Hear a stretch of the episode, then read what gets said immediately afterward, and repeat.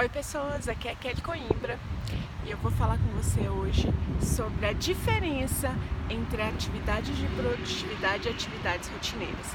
Essa é uma classificação que o Jerônimo Temer traz no seu livro Produtividade para quem quer tempo. Inclusive eu recomendo esse livro, é muito bom, né? traz uma clareza assim, de, de gerenciamento de tempo como gerenciamento de vida que é fantástica.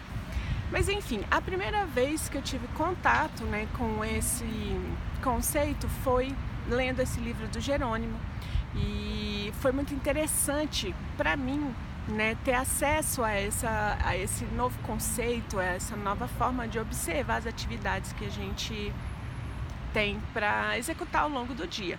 O fato é, né, eu já tinha feito alguns cursos de administração de tempo, né, já tinha feito alguns cursos de produtividade e eu sempre tive muito claro né, em todos esses cursos a noção de, de classificar as atividades importantes, urgentes e necessárias. Né?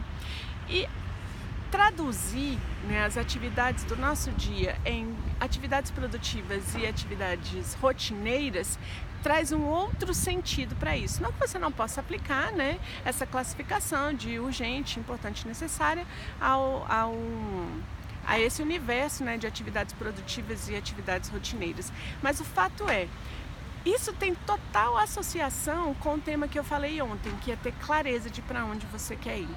Quando você sabe para onde você quer ir, você começa a ter clareza, esse é o termo mesmo, né, de quais são as ações necessárias para você atingir aquele objetivo. E se você não tem ainda a clareza necessária, você já sabe que você precisa buscar, né, conhecimento, né, conversar com pessoas, livros, cursos, enfim, seja lá o que for, né, que te mostrem qual é o caminho a ser trilhado para poder atingir aquele objetivo. Então, quando você tem clareza desse objetivo e você tem também já pré-definido as ações que você precisa realizar, aí sim nós estamos falando de ações produtivas. Lembra que eu falei ontem que se você quer emagrecer, uma atividade que você tem que inserir no seu dia é praticar atividade física? Show! Mas talvez tenha uma outra que tenha que vir antes, que poderia ser marcar uma consulta com um nutricionista, né? marcar um, um momento do dia para poder definir quais, serão as refeições. Então, isso é o que se chama de atividade produtiva. São atividades que efetivamente te colocam caminhando em direção ao seu objetivo. Elas efetivamente te aproximam da realização do seu, do seu objetivo. Isso é totalmente diferente de pagar conta. Isso é totalmente diferente de trocar o sapato. Isso é totalmente diferente, por exemplo, de, de ter que fazer uma ligação assim assado. Né? Isso é bem diferente. Quando você estabelece né, o que você quer alcançar e identifica quais são as ações, essas serão as ações produtivas que você vai inserir no seu dia, na sua semana, no seu mês, no seu ano, né? E que aí por alguns anos, né? Dependendo do objetivo que você tiver traçado para si mesma.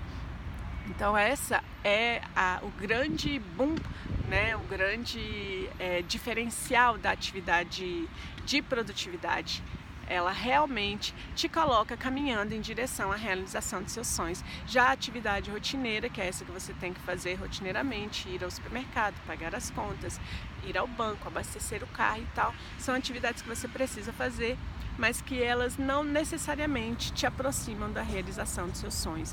Daí cabe entender, e eu vou falar sobre isso amanhã, como compatibilizar né, essa como compatibilizar essa necessidade de atender às atividades rotineiras e de inserir atividades produtivas no nosso dia a dia.